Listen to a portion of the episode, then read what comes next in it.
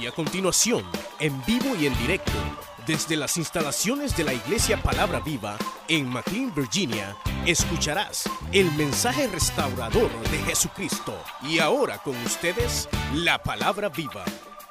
Segunda de Corintios, capítulo número 1, versículo número 11. Realmente no me voy a basar para predicar en ese pasaje estrictamente, sino que de lo que quiero que hablemos es eh, de, las cosas que debemos tomar en cuenta a la hora de trabajar eh, eh, en las casas. Ustedes saben que es bien importante que afinemos nuestro trabajo porque lo que hacemos es muy importante.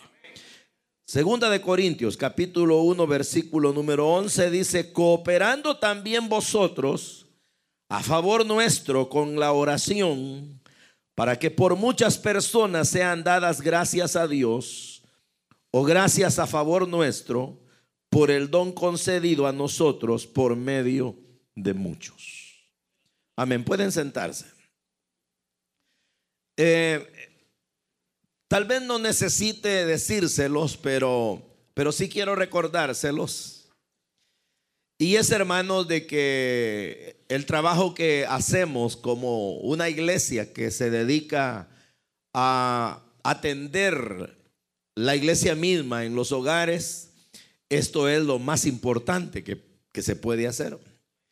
En otras palabras, ser una iglesia celular, trabajar con grupos en las casas es el método más correcto, no solamente bíblico, sino más correcto y más eficaz que existe. Ahora, ustedes saben de que a la hora de ser iglesias celulares, lógicamente la iglesia está repartida. Y la iglesia em, se atiende a través de líderes, de anfitriones. Un supervisor tiene un sector, hay supervisores de zona, y dentro de la célula están las personas que son miembros de la célula, donde hay hermanos ya comprometidos con el Señor como visitantes o personas también recién convertidas. Ahora, cuando hermano Ernesto me dijo, hermano, me gustaría que en esta ocasión también nos hablara un poco acerca del trabajo en las casas, yo no quise sistematizar y decir, bueno, pues vamos a hablar acerca de si es bíblico, si no es bíblico, no, porque ustedes ya lo saben, ¿verdad? Tampoco pensé, bueno, les voy a hablar de cómo se prepara un líder o cuál es el programa darles o cuánto hay que tener para multiplicar una célula. No, no, no, yo sé que todo eso ustedes se lo saben hasta para regalar, ¿verdad? Pero quise entonces hacer una especie de, de plan en donde nuestra mente se amplíe. Y fue así como pensé en los elementos que deben haber en nosotros para ser más eficaces en el trabajo. Y entonces pensé en que si lo que hacemos es lo verdadero o si que lo que hacemos es creemos que es cuando en realidad no es. Y de ahí entonces que consideré poner unos temas y uno de ellos yo le llamé mito y verdades. Lo que en realidad es y lo que no es. Y por ejemplo, no sé si ya está ahí eh, en la introducción, pero por ejemplo, si ustedes tienen esta, e, e, este pequeño manual, eh, una de las cosas que puse acá es, oiga esto, en la introducción, a ver qué dice usted. En la vida la mentira y la verdad eh, existe la mentira y existe la verdad. ¿Eso es cierto o no es cierto? Vaya, y hay momentos donde no se sabe cuál es cuál. También es cierto. Ahora, ¿cómo averiguamos? Necesitamos tiempo para lograrlo, teniendo por seguro, según la Biblia, que la verdad siempre prevalecerá.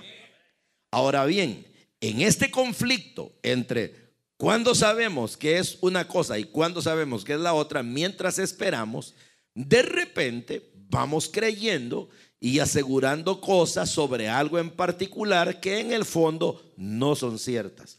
Y las defendemos como verdaderas. A esto le podemos llamar mito. Pero ¿qué es un mito? Simplemente tomemos la definición que dice lo siguiente.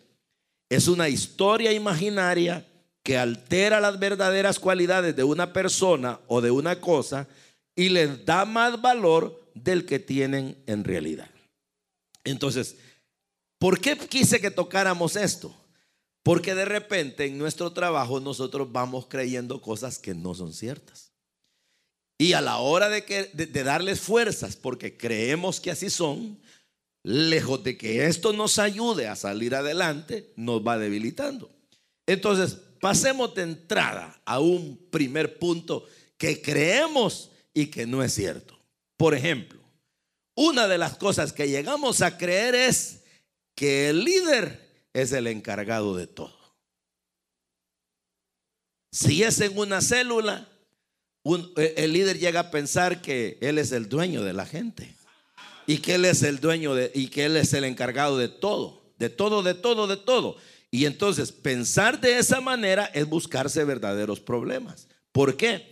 Porque cuando uno cree que uno es el encargado de todo y no hay nada que ahí se deba de hacer si uno no la hace, eso limita el desarrollo de las personas, limita el desarrollo de la célula, y también carga al líder con una responsabilidad mayor de la que debe tener, ya que con esta actitud el líder quiere dirigir, quiere predicar, quiere orar, quiere recoger ofrenda, quiere hacerlo todo y no confía en nadie. ¿Ustedes conocen a alguien así? ¿Y qué pasa? Que generalmente se cansa y se funde. Entonces, ¿qué pasa con la pobre célula? No avanza. El crecimiento no es sostenible. Y fíjense, hermanos, de que eso es bien común.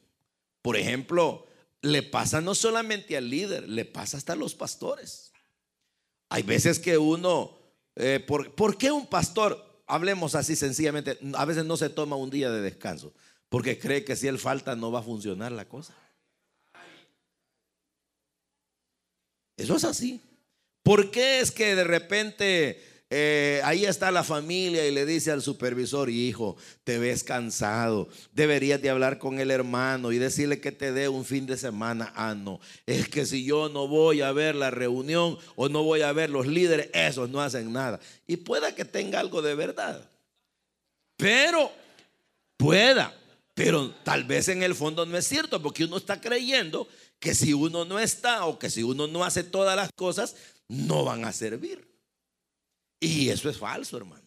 Porque uno se lo viene creyendo y se lo viene creyendo y lo defiende al punto que uno mismo llega a pensar, ¿verdad? Yo, no que uno tal vez lo invente, sino que uno llega como a creer que en realidad si no lleva el sello de que uno estuvo, nada sirve.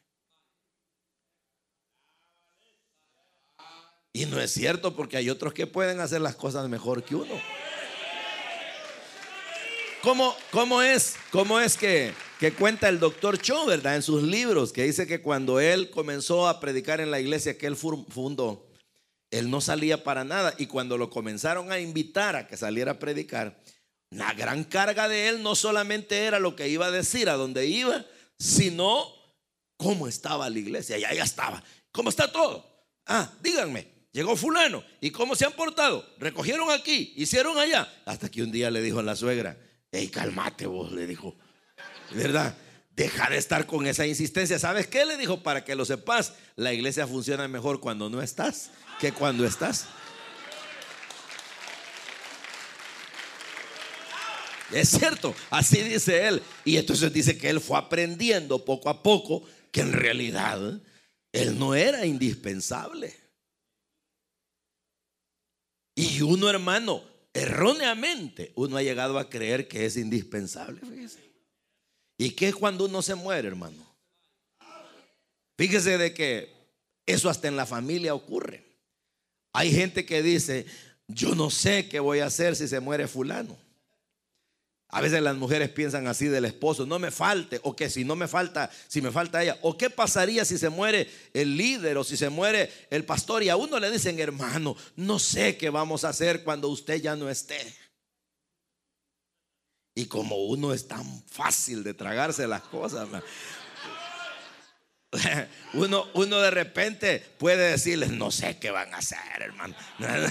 No, no, no, no. La verdad es que uno puede confundirse, porque uno cree que uno lo es todo. Pero fíjese, hermano, que así, así, así a las cabales, Dios siempre tiene un reemplazo. Dios siempre tiene a quien poner. No Elías ahí andaba, pues Señor, compadeciéndose. Solo yo he quedado, como quien dice, cuando yo falte, ¿qué será de tu obra? Y le dijo el Señor, cállate, mejor comé y dormí, que tengo siete mil que me han doblado sus rodillas. Entonces, tranquilo. Pero el asunto es, queridos hermanos líderes, queridos hermanos supervisores, queridos hermanos supervisores de zona, pastores, hermanos, no pretendamos que si nosotros lo hacemos todo, solo así funcionan las cosas. No, hay que aprender a compartir. Hay que aprender a delegar. Hay que aprender a asignar responsabilidades y para que la gente aprenda, no solo se las tenemos que decir, debemos dejar que lo hagan. ¿Que se van a equivocar? Sí, así como un día nos equivocamos nosotros. Cuando alguien nos puso a predicar por primera vez, yo me acuerdo mi primer mensaje en la iglesia, hermano. ¿Quiere usted la narración de un partido de fútbol? Oiga mi mensaje. No, no es broma. ¿Sabe cómo me decían? Ahí donde está, ¿cómo es? Ahí donde hay deporte, ahí está gol de KL. ¿Por qué? Porque viene el pastor y me confía el púlpito. Y yo de los nervios fui una ametralladora, no hice pausas, pues. A saber cómo hice, agarré aire y 45 minutos de no respirar. Y una sola predicación que parecía la narración de un partido de fútbol donde no se detiene la pelota. Yo, la verdad, y, cuando llego y me grabaron el, y ahí lo tengo, de monumento tengo ese cassette. Y entonces cuando pasaron, pasó como una semana, me llama él y me dice, ¿cómo se sintió? Pues mejor, oígalo, le dije, él ya sabía, ¿verdad? Pero tampoco me acabó, me dijo, ahí vamos, está comenzando. Entonces, igual, ¿verdad? ¿Qué pasa con los hijos? Uno a los hijos muchas veces les reclama cuando estén grandes que no saben hacer nada, pero es que uno no les enseñó, hermano. No les delegó. ¿Verdad? Entonces, que igual en la obra, el líder, él llega y él pone las sillas y él es inclusive el que comienza la oración y él es el que canta las alabanzas y él es el que dio el estudio y él es el que también dijo que había que recoger la ofrenda, dio los anuncios y ordenó que se reparte el café y luego da unos anuncios y nunca, nunca, nunca, pero nunca toma en cuenta al hermano que ahí está deseoso de que lo pongan si quiere hacer la oración inicial. Que hay uno que está ensayando los coros, estuvo toda la semana para ver si le dan chance de cantar. Yo tengo un amigo que me ama. Denle chance, hombre. Denle oportunidades. Porque si uno sigue pensando, solo si yo lo hago todo, funciona, error. Eso es mito. Eso no es verdad. Hay que tomar en cuenta a las personas. ¿Y qué ocurre cuando uno toma en cuenta a las personas? Que las personas aprenden y participan y se motivan. Entonces, ¿cuál es la verdad? La verdad es que la célula es un equipo conformado por todos los miembros que pertenecen a ella. Y todos deben tener funciones y también responsabilidades. Por lo que se hace necesario que el líder se encargue de que todos aprendan a hacer algo y a delegarles lo que les corresponde. Un buen líder es aquel que hace que los demás funcionen. Cuando usted como supervisor diga, todos mis líderes pueden ser supervisores, usted ya la hizo. Aplausos para usted. Porque cuando uno eh, eh, eh, va dejando que los demás participen, ¿verdad? Ahí es donde ellos van aprendiendo, van desarrollando. ¿De acuerdo? Entonces, ¿qué es lo que hemos aprendido? Que tenemos que, que, desarrollar a los demás y que dejarlos que participen con nosotros. no significa que usted se va a sentar, ¿verdad? Y que usted va a decir, bueno, ya vieron, ya lo oyeron, de ahora en adelante yo todos los sábados voy a elegir a uno para que hable aquí. No, no, no, no, no. O todas las semanas, como esos pastores, ¿verdad? Que tienen la mala costumbre que ellos nunca predican. Y entonces eh, tienen para un tal día a uno, para otro día a otro. Yo ya paso luchando con los pastores, porque yo los voy a ver cada semana. Y entonces de repente llego y tienen a un supervisor. Yo les digo, está bien, hermanos, porque los están dejando participar. Pero igual, no descansen ustedes. No es asunto de que ya los dejé a ellos y yo, mi hermano, me siento a ver. No, sino que déjelos que hagan las cosas. De ahí usted toma la batuta, les enseña y luego pasa a otro porque lo van viendo a usted. Ellos, el modelo que toman es usted. Y por eso es que la gente, cuando toma modelos de, alguien que le está enseñando, se para como esa persona. Habla como esa persona, hace los ademanes de esa persona. Y usted mira un predicador y dice, igualito al otro le hace, ¿verdad? Porque va tomando modelos. Pero el asunto es dejarlos participar. Y por eso es que leíamos el pasaje que dice que son muchas las personas que por el don que se les concede a muchos ellos pueden ser capaces de ayudar en la obra de Dios. Entonces hay que entenderlo así, ¿de acuerdo? Pasemos a un segundo mito. ¿Cuál es? La gente que cree que la célula lo es todo. Fíjense hermanos, em, es bien, es bien, es bien eh, como contradictorio, ¿verdad? Porque, em, por ejemplo, Hemos estado platicando acerca de cuánta gente hay en las células. Pero, ¿será que toda la, gente que va a la célula viene a los cultos a la iglesia? No, nunca. Es, raro que se, el 100% de allá se traiga acá. Pero mucha gente, hermano, pertenece a una célula y la gente es como aprovechada, no sé cómo llamarla, pero por ejemplo, hay gente que cree que en la célula le tienen que resolver todos los problemas. Si yo pertenezco a una, o si yo pertenezco a una iglesia, hay gente que quiere y cree que la iglesia le debe resolver todo, porque se lo debe de resolver. Y la gente no lucha por sí misma.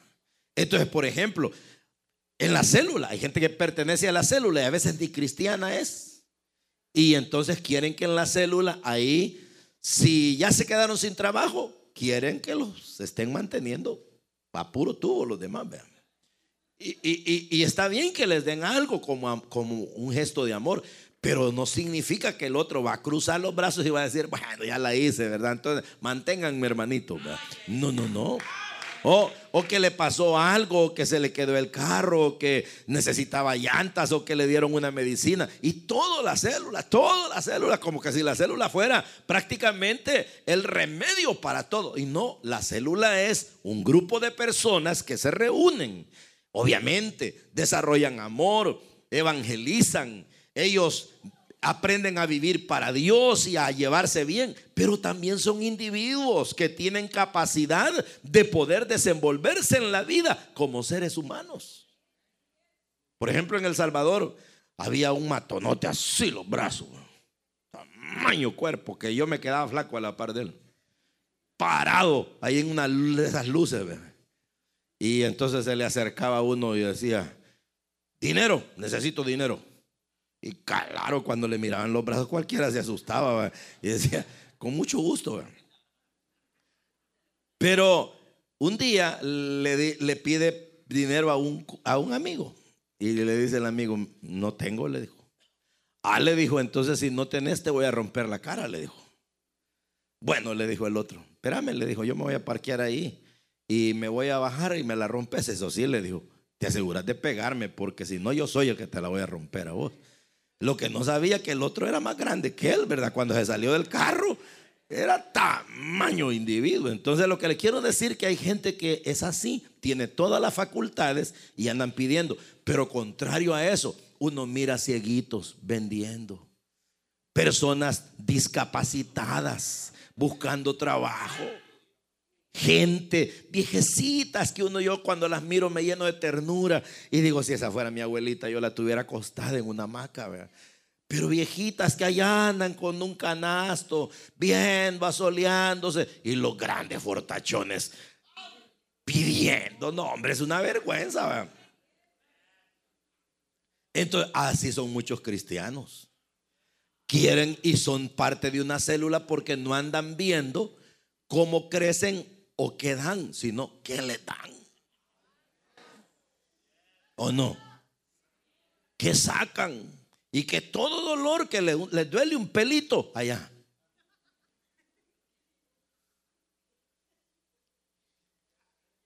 Entonces no, la gente tiene que aprender a ser responsable consigo misma. Y cuando uno del líder le hace creer a la gente que ahí es el centro de quejas para todo, se equivocó porque está engañando a la gente. Es como que usted le diga a las personas allá afuera, lo invito a la iglesia de la palabra viva. No, es que no tengo trabajo. No llegue, ya le vamos a conseguir. Ah, no ande ofreciendo lo que no tiene, hombre.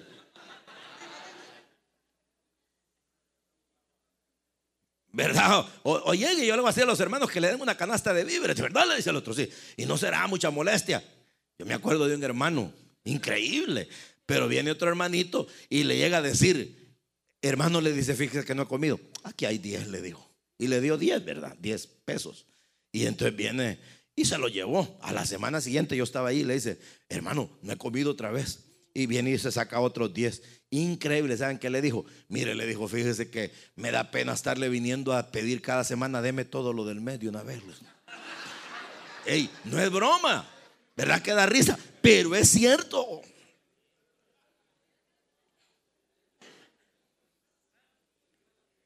Entonces, no, hombre, nadie ande viendo la célula como que si es el remedio para todos. La célula tiene sus funciones, pero jamás anula la responsabilidad individual. ¿Y saben cuál es el gran lío de la mayoría de personas y por lo cual somos pobres? Porque todo mundo anda pensando que le dan y nunca qué va a dar. Y, y, les voy a contar un secreto, que no es secreto porque lo dice la Biblia. Pero la gente dice, yo quisiera tener para darte vos, por eso no tiene. La gente que dice, ¿Cómo quisiera tener, hermano? No le doy porque no tengo, pero quisiera tener. nombre. ese quisiera tener no le va a funcionar. Mejor de para tener. Porque si da, va a tener. Si solo no da y solo dice quisiera, se va a quedar con el quisiera. Entonces, no hay que permitir que la gente crea que la célula es para remediarle todos los problemas. La célula es para que la gente tome responsabilidades. Es cierto que hay que ayudar al necesitado, pero el necesitado justo solo le dan un impulso y con eso es suficiente. Es como el carro que se está eh, eh, eh, se apagando por falta de batería, un empujón le dan. Va. Con todo porque es estándar. Pero el asunto es de que no hay que permitirlo, dice, sin duda alguna, que para evangelizar a las personas, las células son el mejor campo para lograrlo, indiscutible. Pero es un error pensar que la célula lo es todo porque limita la acción de cada miembro. Pensar que solo ahí se canta incluso o que quizás las buenas acciones se deben limitar a la célula, no es bueno. Ese es otro punto. ¿Por qué? Porque la gente dice, eh, hermano, y hay que orar, sí, allá en la célula. No, si no puede orar todo el tiempo. Que hay que evangelizar, sí, para eso tenemos la célula. No, hombre, evangelice todo el tiempo, predique tiempo fuera de tiempo. Y usted dice, voy a ayudar a alguien allá en la célula, para eso es en la célula. No, usted puede mostrar buenas acciones todo el tiempo que sea necesario. Entonces son los dos aspectos. No permitir que nadie crea que aquello es el remedio para todo, ni tampoco limitarnos solo a hacer bienes ahí, sino que lo podemos hacer en todos los demás aspectos. ¿Está bien? Interesante, ¿verdad? Porque eso nos saca, eso nos potencia, eso nos hace personas de mayor eh, beneficio al mundo. Entonces, ese es otro aspecto que hay que eh, superarlo. Entonces, ¿cuál es la verdad? lo cierto es que todo miembro de las células debe proyectarse a su entorno, de tal manera que su testimonio lo vean muchos. Sus buenas acciones las reciban más personas de las que asisten a la reunión. Es decir, cada quien debe extenderse a su comunidad. ¿Y qué dice Efesios 2.10? Porque somos hechura suya. ¿De quién? De Cristo. Creados en Cristo Jesús. ¿Para qué? Para buenas obras, las cuales Dios preparó de antemano para que anduviésemos en ellas. ¿Está bien? Tercer mito. La célula debe responder a toda necesidad de lo que hemos estado hablando. Muchos han creído que la célula se debe, en la célula se debe solucionar todos los problemas a cada persona. Y lo hacen sentir a los miembros, algunos que solamente buscan quien les ayude, se ven desilusionados. Y esto es cierto. Fíjense ustedes de que mucha gente se va del Evangelio porque le hacemos falsas promesas. Por ejemplo, yo como predicador he oído mucho y aún como cristiano de alguien de la gente que habla del evangelio triunfalista. Y entonces cuando yo escuchaba esa frase, evangelio triunfalista, ¿a qué se refieren con evangelio triunfalista? Al evangelio que promete, ven a Cristo y todo cambiará, ya no sufrirás, ya no llorarás, nada te faltará, todo te irá bien. Y entonces viene la gente y dice, ahí voy porque yo quiero eso. No están pensando en Cristo, están pensando en el paquete que les ofrecieron y se meten y aquí voy. Y es cristiano y pongón les chocan el carro. Los despidieron del trabajo. Bueno, y que no me dijeron que todo me iba a salir bien. Y empiezan a haber luchas. Entonces, eh, eh, entonces es malo. ¿Y, ¿Y qué hay que hacer entonces? Decirle a la gente, miren, vengan a Cristo porque eres un pecador y si no te arrepientes, te condenas. Solo Jesús puede perdonarte. Y ahora, cuando tú ya le entregues la vida a Cristo, tienes que ser responsable en aprender lo que Él quiere que tú conozcas y lo obedezcas. Vas a tener luchas, vas a tener oposiciones. Te cuento de entrada que el primer enemigo que vas a tener es Satanás. De ahí te va a echar sus colegas. Luego vas a pelear con tu propia naturaleza. Y encima de eso, el mundo te va a detestar. ¿Qué te parece la oferta? No, pero esa es la realidad. Entonces, a la gente no hay que prometerle ese tipo de beneficios, sino que Dios se los puede dar, por supuesto, pero que eso ya sea parte del trato de Dios con esa gente. Pero si uno se pone a decirle, hermano, mire, ahí va a ver, todo le va a salir bien. Va a ver, hermano, qué bonito. Mire, no, hombre, si hasta le va a cambiar el color de los ojos. Ay, Dios. No hay que ofrecer lo que no es cierto. Jesús dijo, ¿quieren venir en pos de mí? Sí, dijeron. Entonces tomen su cruz, dijo. Ay Dios. Por eso es que muchos no querían. ¿Verdad que sí? Entonces, es de ser realistas y que la gente entienda de qué se trata esto. Entonces, eh, hace poquito le digo a mi esposa, me estaban llamando de Italia para que fuera. Eh, ya no hicimos el trato, pero le digo yo, mi amor, quisieras ir conmigo a Italia. Sí me dice, pero mira, hay que ir a dormir en él. A veces en el suelo. No quieres, y vamos a ir a pasar una semana y no nos vamos a bañar, porque no hay agua. Porque es bien limitado. Entonces, tenía que advertirles y me decía que sí, ¿verdad? Pues sí. Eh, eh, es porque no iba, porque a Europa y en Europa, no hombre, quieren que les cuente algo. Donde yo he dormido en el suelo es en Europa.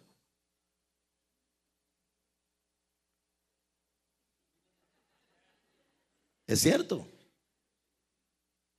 Entonces, a uno no, lo tienen que, no le tienen que estar eh, como ofreciendo un evangelio, como si esto, al venir al evangelio, todo fuera maravilloso, que ya no se luchan. No, al contrario, esta es una vida de valientes.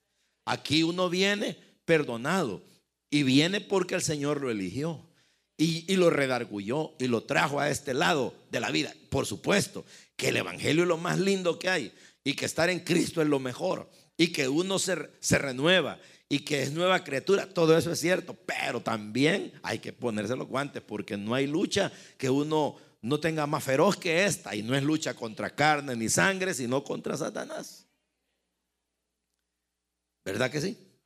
Entonces, e, eso es bien importante que la gente lo sepa. Entonces dice, La gente se ve desilusionada cuando comprueban que no es así y se alejan o critican la incapacidad de los hermanos, pero por otra parte se vuelve totalmente injusto que a los miembros sinceros de la célula se les cargue para resolver todas las dificultades que los demás están viviendo.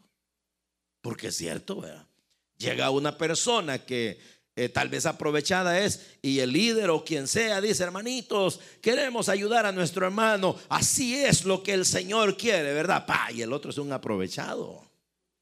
Y de ahí Vuelve a tener necesidad, hermanitos, por el amor que le tenemos a este, volvámosle a dar. Y total que es un hoyo sin fondo, ¿verdad?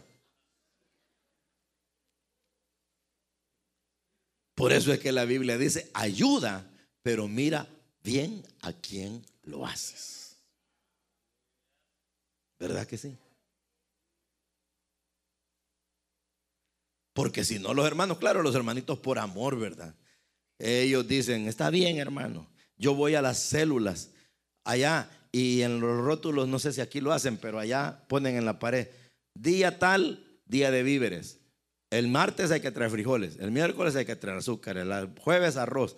¿Cuál es la idea? Estar formando em, canastitas para llevárselas a las personas. Yo no estoy en contra de eso, al contrario, pero deben llevárselo a quien de verdad lo necesita.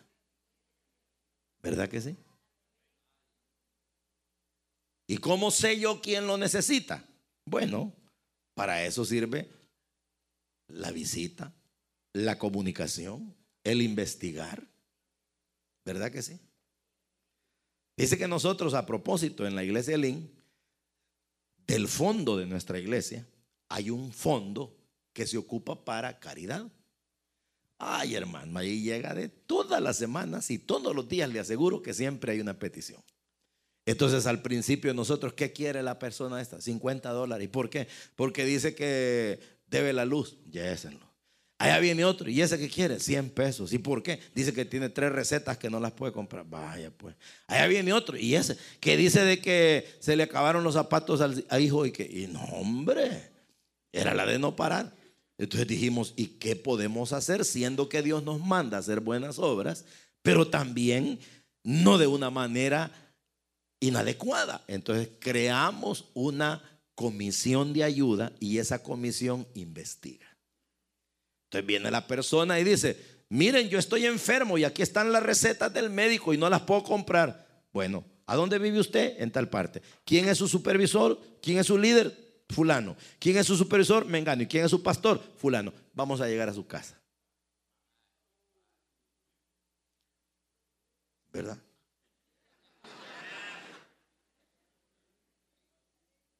Y así, y esa comisión va. Y si verifica que aquello es verdad, sueltan. Aquí está. Pero ¿y si es mentira?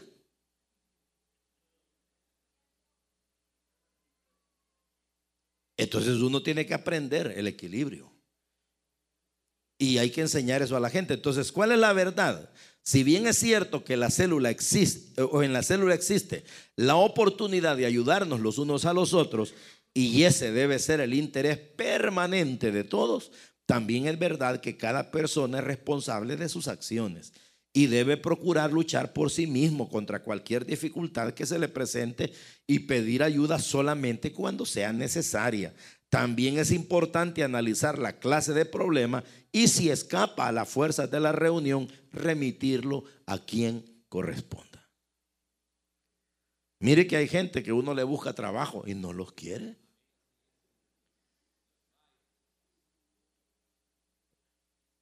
Y después ahí andan, ¿verdad? No tengo. Hermano, pero te he conseguido un trabajo. Ah, no, pero no me gusta. ¿Y entonces qué querés? Increíble, ¿verdad? O uno los contrata, había uno que lo contrataba, dos días duraba, lo dejé. ¿Y por qué? No, que muy turbio ahí el lugar. Ah, no, ¿y entonces qué querés? ¿Y tenés hambre? Sí. Que la gente es así, ¿verdad? Compleja, como decía. Entonces, hay que trabajar. Entonces, dice la Biblia, para poner un equilibrio, honra a las viudas, hablando de la gente necesitada, que en verdad lo son. En otras palabras, ayuda quien en verdad necesita ser ayudado. Pero si alguna viuda Es decir, hay que asumir responsabilidad. Tiene hijos o nietos que aprendan estos primero a ser piadosos para con su propia familia y que aprendan a recompensar a sus padres porque esto es lo bueno y agradable delante de Dios. ¿Verdad? ¿O no? Otro mito, que en la célula solo deben haber hermanos. Y los no conversos, ah, no, hermano. En mi célula, y mire, yo no sé si aquí les está pasando. Me gustaría ver los reportes de los líderes. Pero la mayoría de veces los reportes son, reunión comenzó a tales horas, en el hogar del hermano tal, terminó a tales horas. Total de asistentes, 12. Hermanos, 11. Y amigos o invitados, uno. Y para esto, ¿qué otra de otra iglesia? Y entonces, ¿cuándo se va a multiplicar esa célula?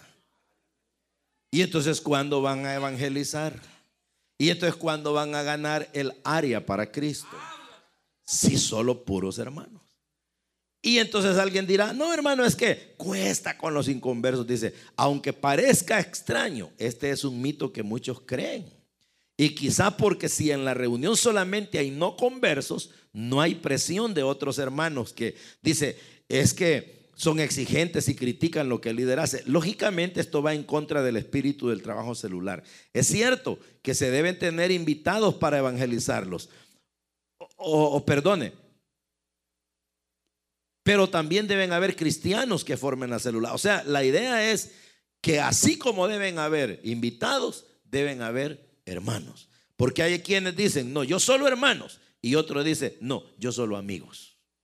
Y entonces, ¿cuál es el, el chiste de todo esto? Entonces vine yo y pensando en este punto, en el mito de una cosa y la otra, pensé, ¿qué es lo que realmente se multiplica? En nuestro cuerpo la célula se multiplica. Pero ¿qué se multiplica? ¿Qué tiene una célula? A una, una, célula tiene núcleo y citoplasma. Pero ¿qué es lo que se multiplica? ¿El citoplasma? No. Es el núcleo. ¿Y cuál es el citoplasma dentro de la célula cristiana? Los amigos. ¿Y cuál es el núcleo? Los hermanos. ¿Y cuál es lo que se debe multiplicar? El núcleo. ¿Por qué? Porque el núcleo tiene el ADN. Y en el ADN va la formación de otro grupo similar. Entonces quiere decir que si yo solo tengo inconversos, no hago nada. Y si yo solo tengo hermanos, no avanzo mucho. Entonces, ¿qué tengo que hacer? Tengo que poseer un equilibrio. Tanto hermanos, si tengo cinco hermanos, cinco invitados. Tengo siete hermanos, siete invitados. Diez hermanos, diez invitados. Y cuando estos diez hermanos como núcleo tienen las condiciones para poder ser multiplicados en esa célula, multiplico ese núcleo, lo multiplico en dos y este núcleo que tiene un ADN genera otra célula con el mismo ADN, se va para allá y no se desarma el citoplasma. ¿Por qué? Porque como va unido al núcleo. Entonces no ocurre aquello que dice, fíjate hermano que el fulano multiplicó la célula, pero allá la gente no quiere ir y se desarmó. Él mandó como siete y solo llegan como dos. ¿Por qué? No mandó núcleo, solo mandó citoplasma. O solo mandó núcleo y no los mandó con parte del citoplasma, que es lo importante. Entonces, cuando la célula se genera, y como alguien dijo, si ustedes quieren entender mejor este principio, abran un huevo. Saquen un huevo. Cuando van a estrellar un huevo, ¿verdad que uno lo tira a la cacerola y ¡pum! queda la yema y se expande la clara? Para ustedes, ¿cuál sería el núcleo? La yema, ¿cierto? ¿Y cuál sería el citoplasma? La clara. ¿Y ustedes alguna vez han abierto un huevo que trae dos yemas? Ah, cierto. Y dicen, gané, me salió un huevo con dos yemas.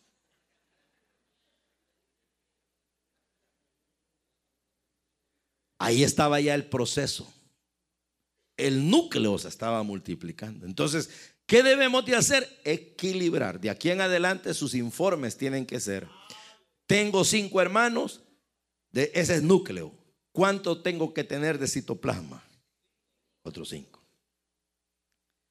Tengo diez, diez y diez. ¿Para qué? Para que el día que multiplique, yo multiplico núcleo y citoplasma acompañando al núcleo.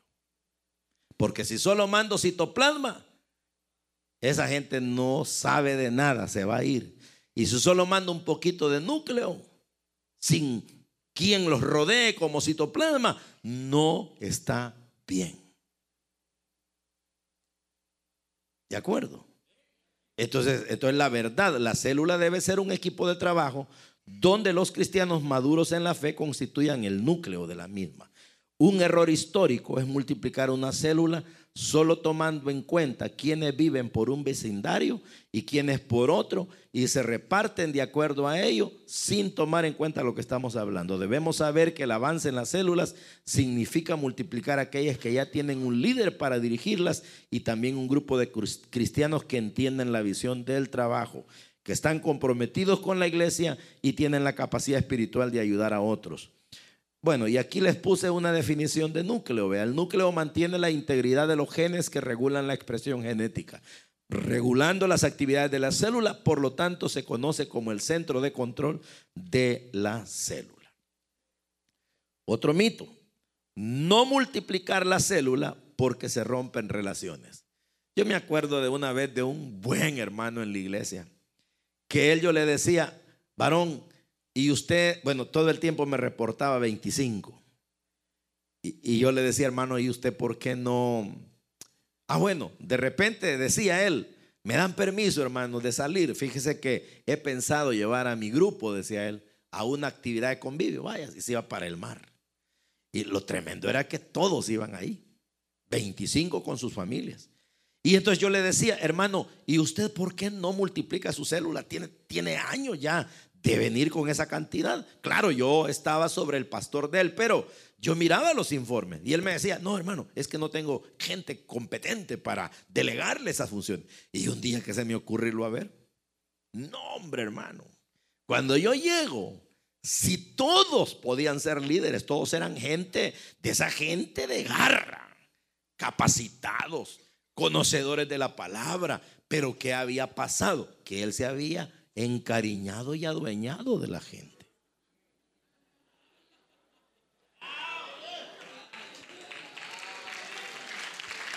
Entonces, la creencia que él tenía era de que si multiplicaba la célula, ya nunca más iba a tener ninguna vinculación con ellos.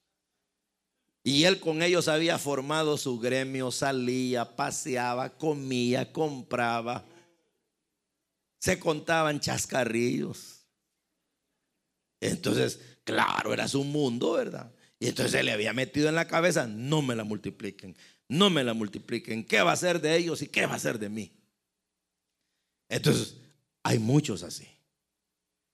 Llegan a tener una célula y más si la gente se encariña con ellos y les dice, hermano, por favor, nunca nos vaya a mandar para otra célula, oiga. Hermano, que nunca lo vayan a quitar de líder a usted, oiga. Hermano, que nunca lo vayan a mover. Hermano, cuando usted no viene y mire, es que en realidad nos sentimos solos. No, hermano. Hay que enseñarle a la gente de que este trabajo es dinámico.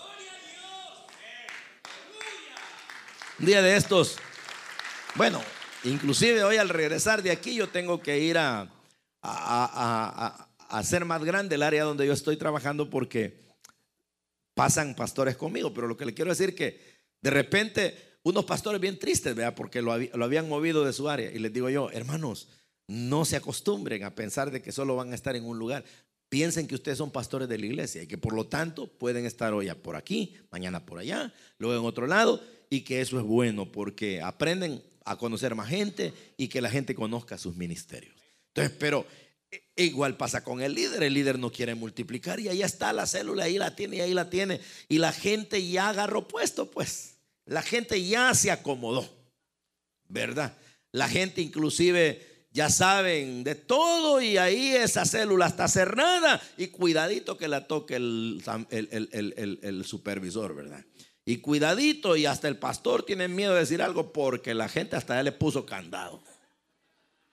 Pero ¿quién tiene la culpa?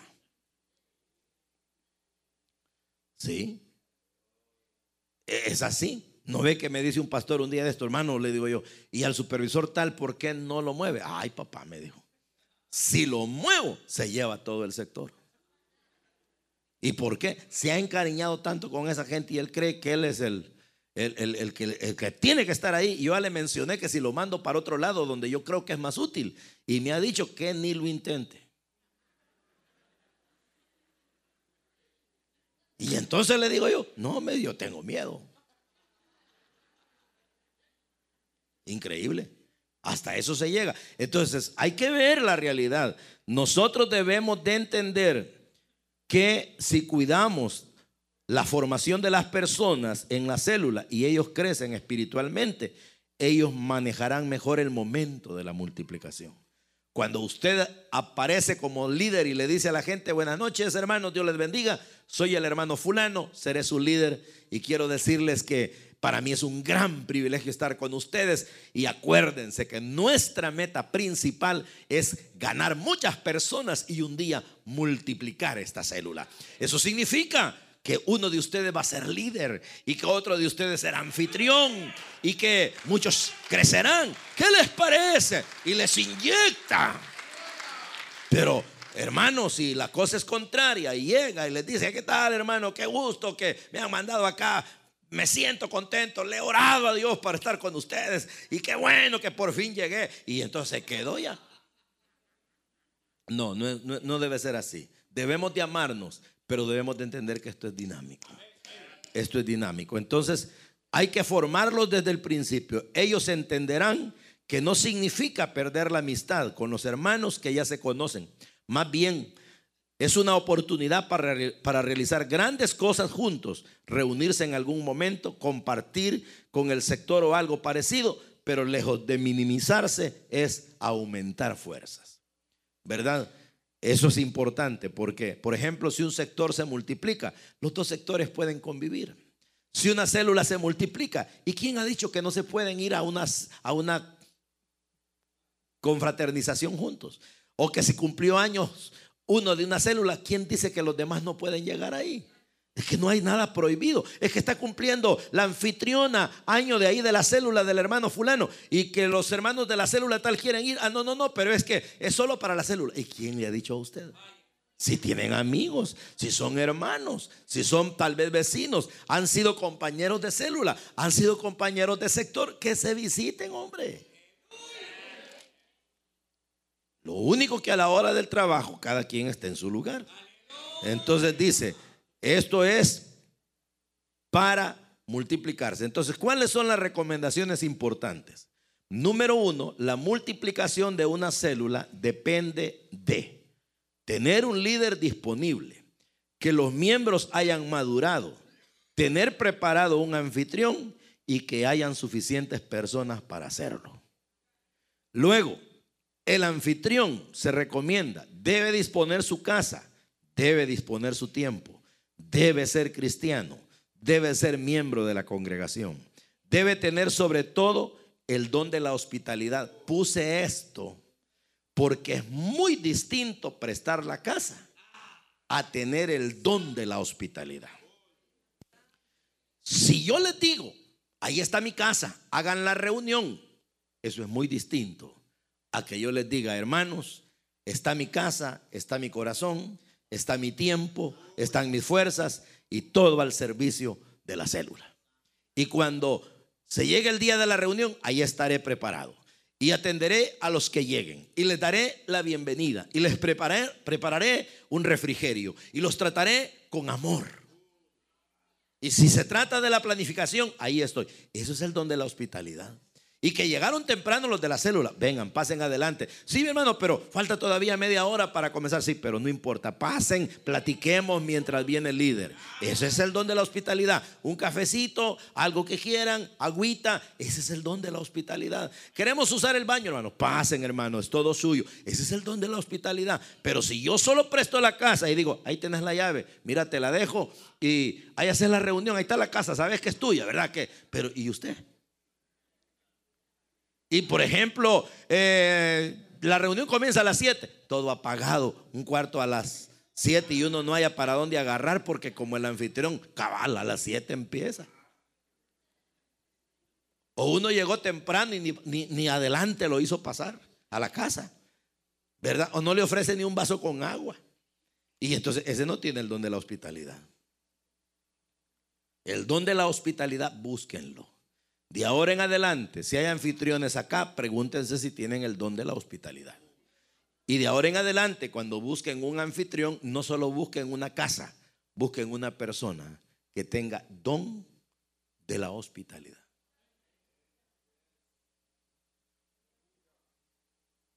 ¿Está bien? Entonces, bien, luego cada célula debe tener una fecha para multiplicarse hermano Ernesto y hermanos supervisores de zona y hermanos anfitriones y hermanos líderes y hermanos supervisores de sector. No dejen las cosas a la deriva. Les recomiendo a partir de ahora que cada supervisor hable con sus líderes y pongan una fecha de multiplicación. Supervisores de zona, pongan una fecha de multiplicación.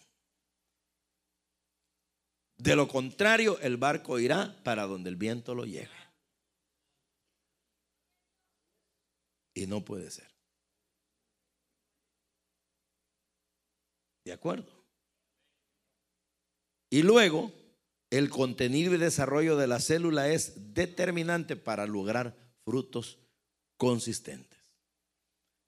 Entiendan eso de que implica que debe haber un desarrollo correcto, es decir, no se salgan de la tangente. A las cabales, no les agarre de cantar un montón y que se echan como 20 alabanzas. No, hombre, no, no, canten, pero no, que no se les pegue la batería ahí, ¿verdad? Eh, acuérdense que hay que dar el estudio, ¿verdad? Eh, acuérdense que hay que dejar al pueblo. Fíjense que yo tengo una idea que probablemente a algunos no les guste, ¿verdad? Pero lo voy a decir porque para mí yo he llegado a reconocer que así debería de ser. Y es lo siguiente, que los líderes caen en lo que se llama el síndrome del miniculto. Y el síndrome del miniculto es que algunos hasta púlpito tienen, ¿verdad? Algunos pueden tener hasta un florero al frente, ¿verdad? Algunos pueden tener hasta sonido. Algunos pueden poner hasta pistas para cantar.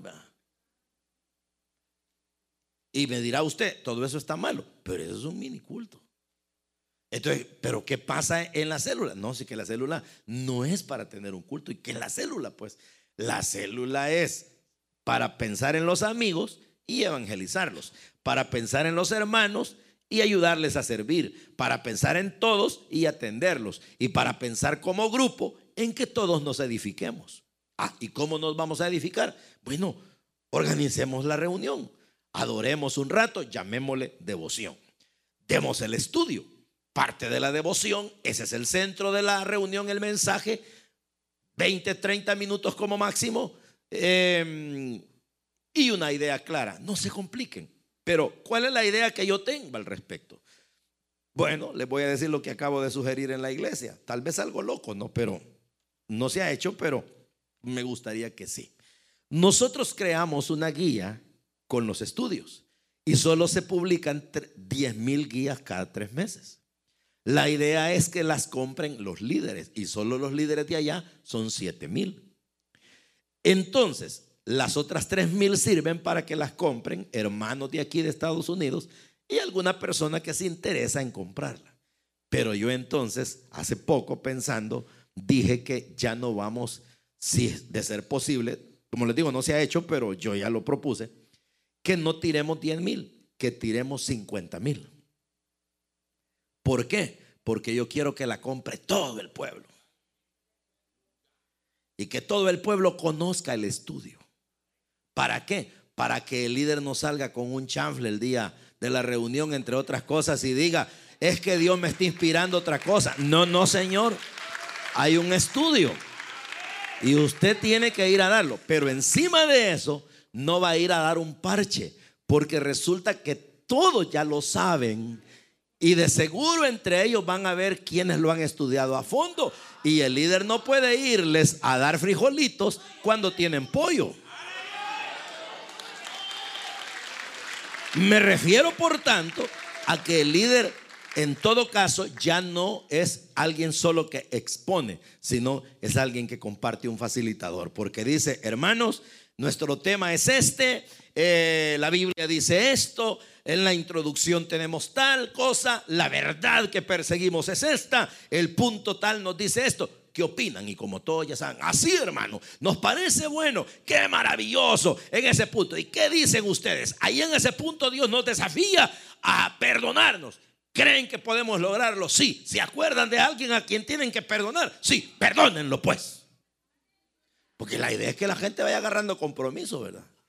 Pero si el líder solo llega, hermanos, abran sus Biblias, fíjense de que el texto es tal y oremos y Padre, danos tu palabra. Y hermanos, pues sí, como ustedes saben, en la Biblia, ¿verdad? Y entonces, eh, mire, hermanos, no es broma, pero la gente es tan ingrata que el líder puede estarse desgarrando y unos bárbaros durmiéndose, otros viendo para otro lado. Otros que aquí les entra y por otro lado les sale. Nadie agarra compromiso de nada. Por eso es que yo como predicador desde hace unos días para acá, cuando termino el mensaje, vuelvo al, al texto que leí y les digo, tarea. Este versículo se lo graban porque se lo graban. Hay que aprenderlo de memoria. Lo van a ir a leer ahora. Mañana a las 5 quiero que lo lean. Pasado mañana también a tales horas. Porque quiero que lo lean y cada vez que lo lean, díganle, Señor, yo me comprometo a hacerlo. Porque la gente entra a las células, entra a los cultos y entra sin compromiso y se va sin compromiso.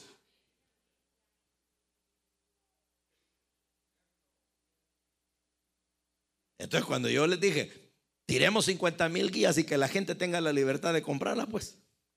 Los líderes dicen, Dios, toda la gente la va a saber. Sí, porque entonces ya cuando usted se para y dicen, todos lo saben. Y probablemente algunos de ellos hayan criterios bien amplios.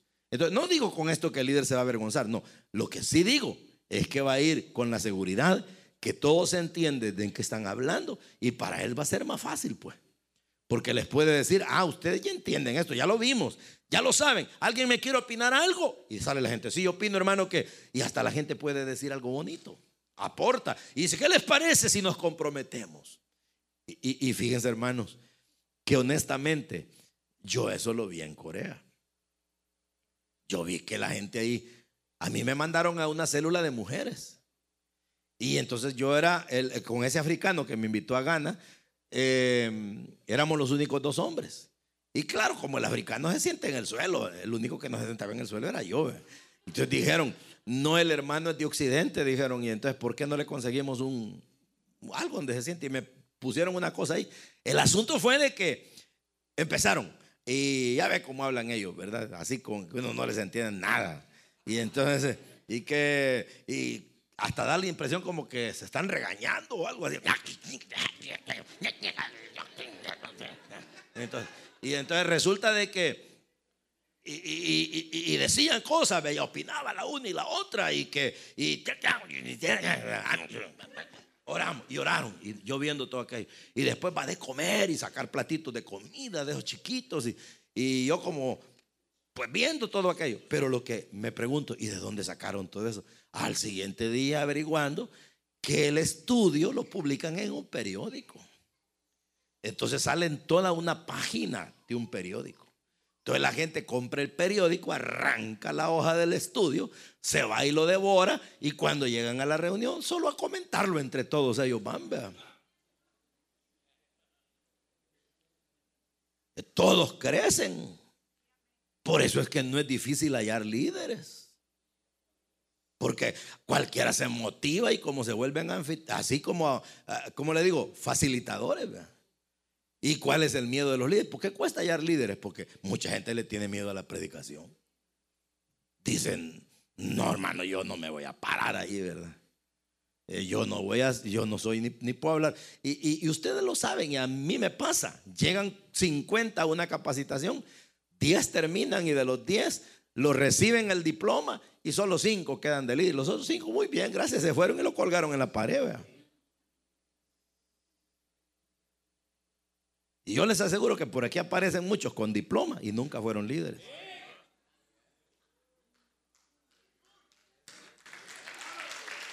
Es la realidad. Pero ¿y qué pasa cuando todo se comenta? Vaya, por ejemplo, em, yo no sé si lo han notado, pero mi estilo de predicación es agarrar un texto y es como que lo estamos analizando. El asunto es que lo malo es que ustedes no tienen chance de opinarme, ¿verdad? Pero de lo contrario se enriquecería más porque pues, yo estoy exponiendo, pero ¿cuál es la idea? Ir sacándole lo rico a un pasaje. De manera tal que yo no tengo necesidad de estar diciendo otras cosas, pues, porque ¿para qué si la Biblia es suficiente? Me dicen el, un día de esto, pastor, usted oyó el mensaje de fulano. No, para nada. no, hombre, se paseó en la gente. Y porque una ensarta de insultos, hermano. Ahí llevaba la caja lustre el varón. Así me dijeron. De verdad les digo, y que venía resentido por algo, ¿qué? No, la verdad es que se pasió. Y ya, me dijeron, mejor ni se los digo a usted. Pero increíble, uno espera no encontrar esas palabras desde un mensaje. ¿Cómo un pastor dice eso? Pues, ¿verdad? No, ¿cómo un pastor va a denigrar a las personas? No, no, no, no, no, no se trata de eso. La gente, mire, la gente puede ser confrontada con la Biblia, la palabra de Dios.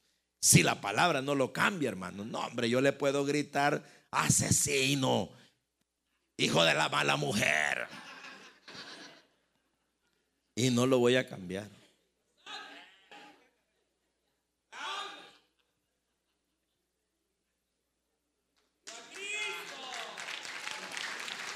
Entonces, la palabra debe ser suficiente. Entonces, yo digo, cuidémonos de no caer en esos mitos. Porque a veces los creemos y los seguimos haciendo. No, salgámonos de ahí. ¿Por qué? Porque tenemos una gran labor que hacer. Y ustedes son especiales. Sinceramente, hermanos, del corazón se los digo, que si Dios los tiene acá y, al, y hay frutos de todo esto y hay proyectos, inclusive hay repaso de todas estas verdades, es porque Dios tiene propósitos. Y Dios a ustedes los quiere usar más. Les voy a contar para terminar lo que yo creo. Yo un día le dije a hermano Ernesto, cuando comenzamos con esto, yo le dije, hermano, tengo la impresión de que el retiro que hagamos con esperanza viva, un día será el más grande de toda el área de Washington, Virginia y Maryland. Y ya lo estoy viendo. ¿Sabe por qué? Porque dígame qué iglesia en el área, sí las hay, pero son muy pocas. Reúnen 300 para estarse ilustrando en las cosas de Dios. Tenemos el proyecto, no lo hemos concluido todavía ni lo hemos definido ya, pero tenemos el proyecto de que un día solamente vamos a venir para encerrarnos con los pastores tres días. Que lleven sus ancianos, los supervisores de zona y nos vamos a ir a encerrar tres días. ¿Y qué vamos a hacer? Vamos a orar. Vamos a leer la Biblia. Vamos a desentrañar cosas que tal vez no hemos entendido. Vamos a preguntar, vamos a ministrarnos. ¿Para qué? Para que cuando regresen a sus congregaciones vayan con una mayor expectativa, con el filo que deben tener para ir a hacer la obra. Entonces yo le digo al hermano, si ya lo hiciéramos, mínimo sé que habrían unos 50. Entre pastores, obreros, supervisores de zona y ancianos. Pero de aquí a cinco años ya no van a ser 50, deben de ser 200 como mínimo. Y esta reunión, un día ya no la vamos a hacer aquí. Vamos a tener que eh, rentar un auditorio en exclusivo para eso, porque tiene que ir creciendo. Entonces, ¿por qué lo digo? Porque creo que Dios tiene propósitos, tiene planes. ¿O no lo creen? Yo creo que Dios sí lo, lo está haciendo y lo va a seguir haciendo.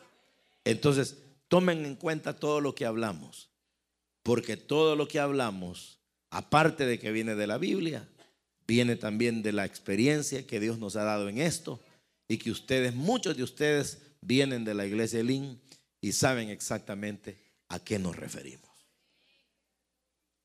¿Verdad? ¿Está bien?